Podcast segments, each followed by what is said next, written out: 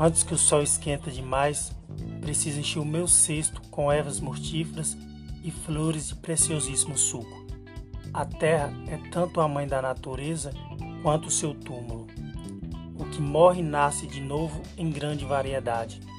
Não há nada vivo neste planeta que seja tão vil a ponto de não ter alguma coisa boa para dar e também nada tão bom que não possa ser usado com fins malignos.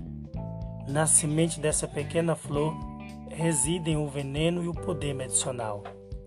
Ao sentirmos a sua fragrância, nosso corpo se transporta no espaço.